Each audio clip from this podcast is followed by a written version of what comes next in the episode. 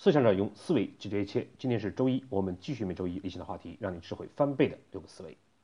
我们最近讨论的呢是六个思维的最后一个消费过程。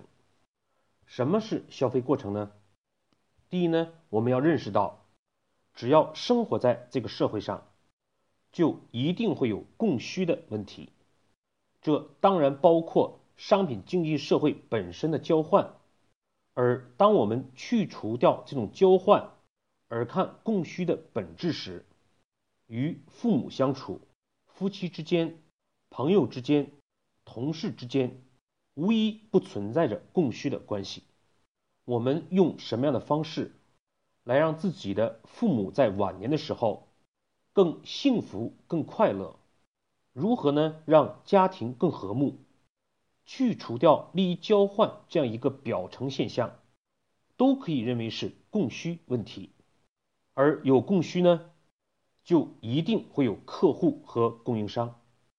第二，我们必须进一步明确的是，在商品购买的过程之中，客户的任何一次购买行为，其目的呢，并不是得到这个产品。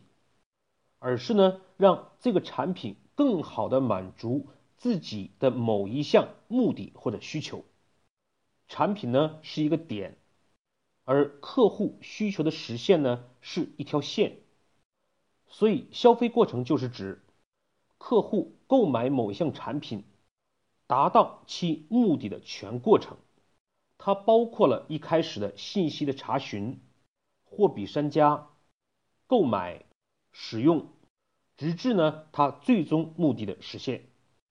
第三，我们在成功的时候，往往是因为抓住了客户消费过程之中的某一个创新点，更好的帮助客户实现了其目的，却呢并非是我们产品本身的优越。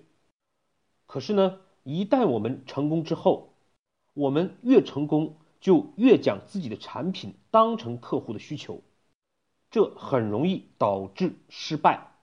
原因就在于我们忽略了客户真正的需求和其需求的变化，画地为牢，制设边界，而不是去动态的随着客户消费过程的变化，创新出更优秀的产品。我们呢就分两期内容。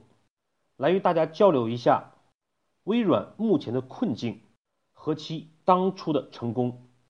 一句话可以总结为：成也消费过程，败也消费过程。截止到去年，也就是一四年十月份，微软全部的操作系统，包括 NT 八点一、Win 八、Win 七等，在电脑操作系统的市场占有份额是百分之八十四。多一点，这看上去呢还是一个不错的数据，但是呢，在快速发展的平板市场，而在平板市场呢，二零一四年第一季度，微软的操作系统所占的市场份额不足百分之六，这还包括了它自家为了提升市场占有率生产的自有平板，也就是说。去除掉微软自身的平板之外，其市场占有率少得可怜。那么，对于智能手机的系统，微软的占有率我们不提也罢。虽然呢，它已经收购了曾经的手机市场老大诺基亚，而我们知道，对于未来的发展，增长更快的恰恰是平板和手机市场。他们在一定程度上代替了原有电脑的某些功能。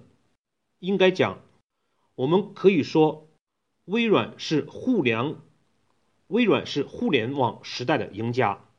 可是，在移动互联的时代，微软的发展可以定性为失败。为什么微软会出现这样的状况呢？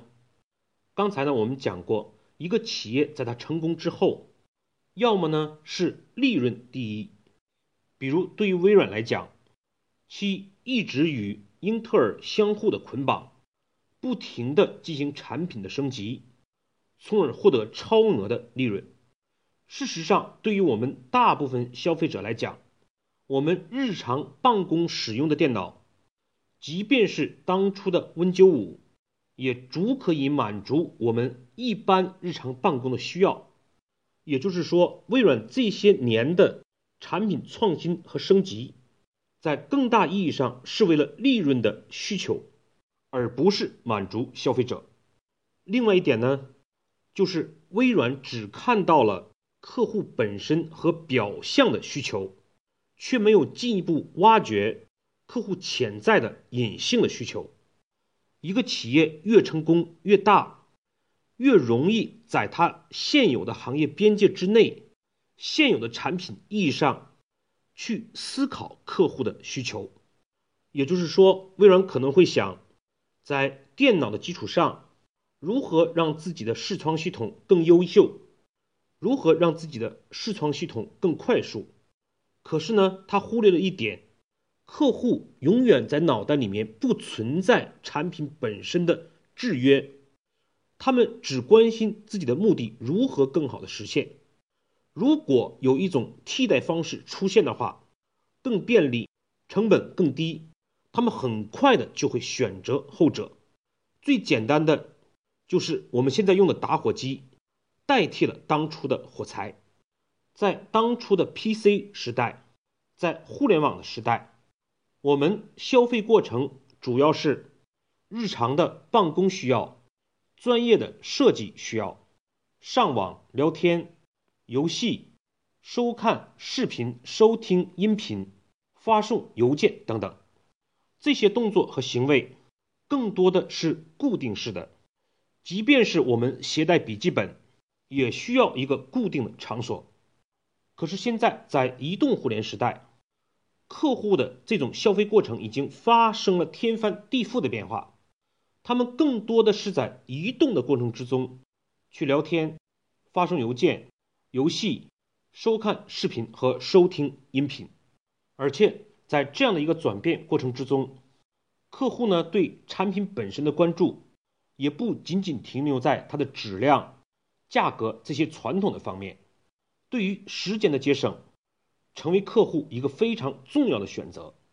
所以呢，移动互联带来的两个非常显著的变化，就是空间上的移动性和时间上的快速性。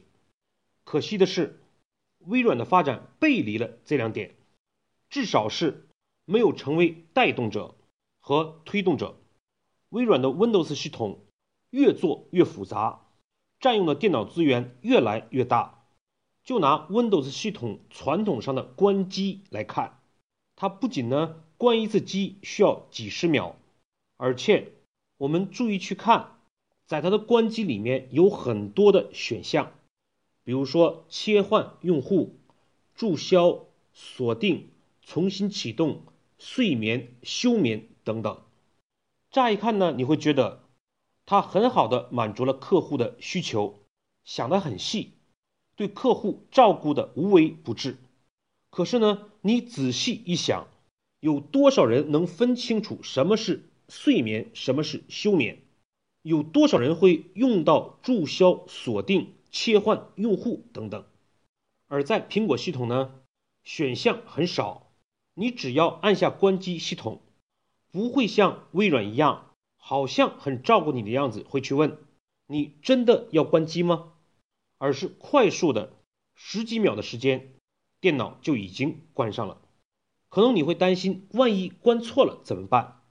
你完全可以很快速的再次启动，而你原有的桌面系统会得以保留。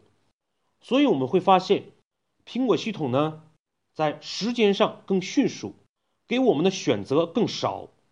可是呢，对我们恰恰就是足够的，这更符合客户的消费过程。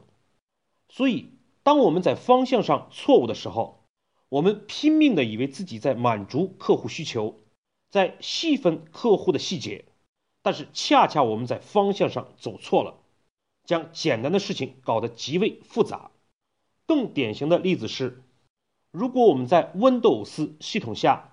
去改变电脑分辨率的话，在我们做出选择之后，在它的下面呢会有三个选项：应用、确定和取消。什么叫确定？什么又叫应用呢？无疑呢，作为消费者，我们需要先搞懂它。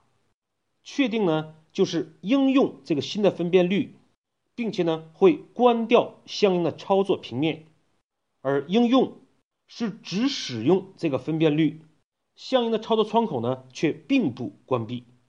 这无疑又是乍一看很好的考虑了客户的需求，可是事实上，我们有多少的消费者，有多少次会有这样的操作需求呢？与其说这样是在满足客户的需求，不如说是工程师自己在自我幻想和臆想，在给客户添加麻烦。再接下来，当你选择确定和应用的时候。它又会弹出一个窗口，发出询问：“你真的确定你的确定吗？你真的确定应用吗？”无疑呢，在微软看来，他是担心客户操作失误，从而呢发出提醒。可是，这再一次是工程师自己的臆想。我们想象一下，操作一百次能发生几次错误呢？一次。也就是意味着我要为一次错误做出一百次的操作，这就是微软的逻辑。而当我们在苹果系统之下，你只要选择了某一项分辨率，连确定都没有，电脑已经做出了相应的改动。改错了怎么办呢？改回来。所以事实上，我们讲，从没有客户。到有客户意识，这是第一次飞跃；从关注客户到关注他的需求，这是第二次飞跃；而从关注客户的需求到关注消费过程，这是第三次飞跃。只有呢，我们永远保持以消费过程关注为重点，才有可能动态的关注客户需求。